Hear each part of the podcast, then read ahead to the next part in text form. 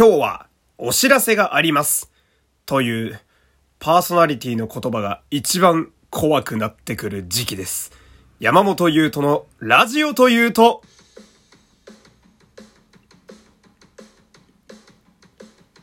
どうも、皆様、こんにちは。声優の山本優斗でございます。第337回目の山本優斗のラジオというと、始まりましたよろしくお願いします。ラジオトークで聞いてくださっている方は、画面下のハート、ニコちゃんマーク、ネギをひたすら連打していただいて、その上にあります、フォローボタンもポチッとお願いします。この番組はラジオトークをキーステーションに Spotify、Amazon Music 等の各種ポッドキャストアプリでも配信中でございます。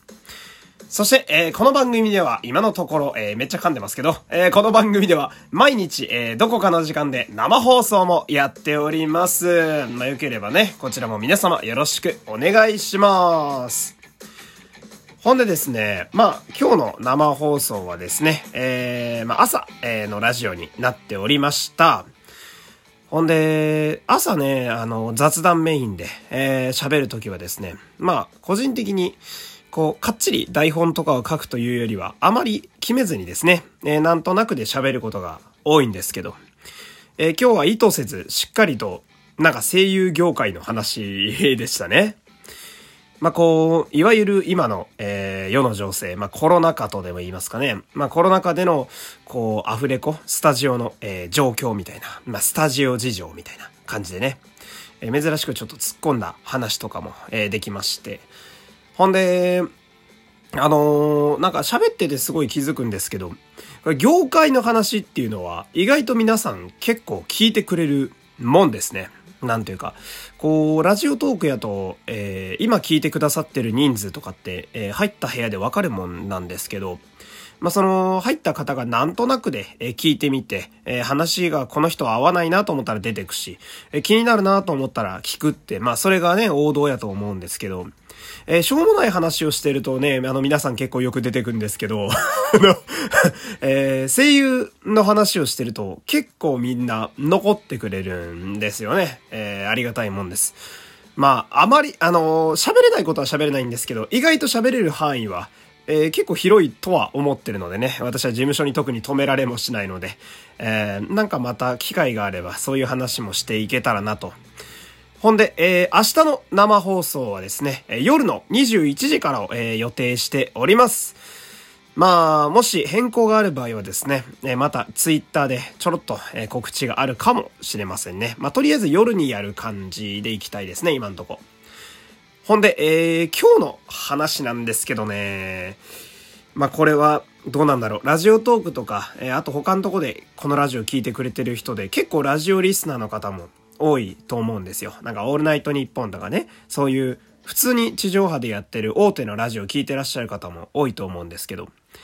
そういうラジオリスナーの方やったらわかる話だと思うんですけど、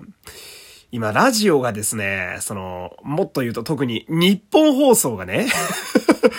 いわゆる改変期というものに突入してますよね。えーいやー、めちゃくちゃ情緒不安定になりますよ。本当に。えー、でね、特にその筆頭が、まあやっぱ人気番組ですけど、オールナイトニッポンですよね。うーん。今ね、何が終わっても正直おかしくないようなラインナップなんですよ。まあ、私もね、オールナイトニッポンを聞き始めて多分10年目ぐらいになるんですけど、10年、もっと経ってるかな。そうだね、もっと経ってるかもしれない。10年以上経ってるんですけど、今長いこと聞いてますけど、その、歴代でも最強クラスのメンバーなんですよね。特に一部が。えー、一部月曜日、えー、須田正樹、火曜日、星野源、えー、水曜日、乃木坂46、木曜日、ナインティナイン、で、金曜日、三四郎、ほんで土曜日がオードリーという、まあ、ぶっちゃけどこに入るかっちゅう話なんですよね。なんか、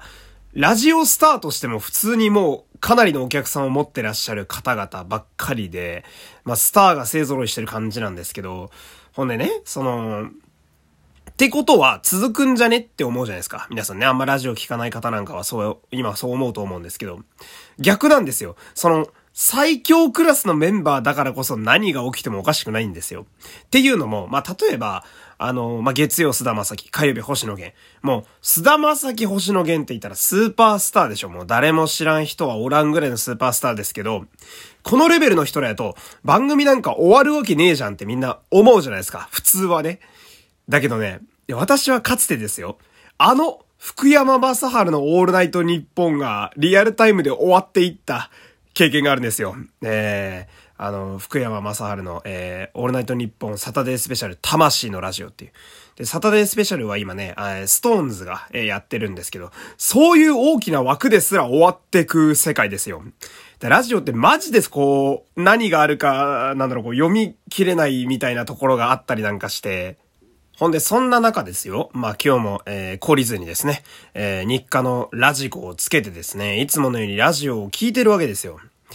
ほんでね、私は一個こだわりがあって、えー、ラジコで、えー、そのタイムフリーと言ってね、過去の放送を聞くときでも、実際に放送された時間通りに聞きたいっていうところがあるんですよ。まあ、その、えー、次の番組とのつながりとかの会話が出てたりとかね、乱入、次のパーソナリティが乱入とかって結構あったりするんで、まあそういうのもあるんですけど、ほんで、昨日の分なんで、まあ、金曜日だから、えー、三四郎のオールナイトニッポンからの、霜降り明星のオールナイトニッポンゼロという順番で、えー、聞いてるわけなんですよ。したらね、あのー、三四郎の相田さんの口からですね、えー、放たれるわけですよ。あのー、例の言葉が。今日は、大きめのお知らせもありますんで、え、最後までお付き合いよろしくお願いしますと。あー あー来てしまったーあーと思って。あーと思って。いやー、マジで、情緒不安定になりますわ。ほんまに、そんなに聞かされたら。ほんで、三四郎もね、俺結構付き合いが長いんですよ、ラジオやと。三四郎って、あの、オールナイトニッポンゼロっていう2部から上がってきてるんですよね。上がって2年目なんですけど、三四郎のオールナイトニッポンって。だから、3年目、来月どうなんのかなみたいな。で、そんな時にこんなお知らせが来るわけでしょ？はぁ、はぁ、あーってなるわけで、まあそのなんか来るべき時が来てしまったのかなみたいな、もう聞きながらね。いやもちろんね、三四郎さんは芸人だからそんなま、真正面にそんなん出さずに、えー、面白おかしくラジオやってくれるわけなんだけど、でも変な手汗は止まんないわけですよ。えー、やっぱ長く聞いてるからね。んで、相田さんがね、えー、その後に言うわけですよ。三四郎のオールナイトニッポンは3月いっぱいで終了しますって言って、あーあーあーってなるわけですよね。俺なんかは。はーあー来ちゃったか。あーあー来てしまった。この時が。はー寂しいなーとか思ってたら、その直後にね、あの、えー、4月から三四郎のオールナイトニッポンゼロがスタートしますとか言い出してね。あのー、まさかの降格っていう、その え、こんなことあんのみたいな。あのー、ゼロって要するに2部に逆戻りしてるんですよ。あの人ら。いや、マジ？みたいな。そんなことあんの？みたいな。いやー、めちゃくちゃ笑いましたわね。いやー、まあね、なんだろう、その、続いてくれるだけで嬉しいのはあるし、で、なんか、三四郎のオールナイトニッポンってね、俺もすごい好きで、あの、この前、あ、あの、小宮さんが思ったより好きだったみたいな回喋ったのもあるんですけど、あの、当たり外れがめちゃ激しいんですよ、三四郎のオールナイトニッポンって。はっきり言って、クソ回か神回しかないっていうとんでもねえラジオなんて。だから、確かにその振れ幅、だ安定感のなさで考えたら、2部の方が似合ってってんなみたいな。なんか、広角ってちょっと面白すぎるけど、でもなんか、そこはちょっと三四郎らしいな、みたいなね。あの、まあ、ある意味でこう、変な、えー、安心をしたりするわけなんですけど、まあ、ともかくその、何はともあれ、えー、番組が終わらないと。えー、本当に続いてくれるというだけでね、えー、非常に嬉しくてですね。まあ、その、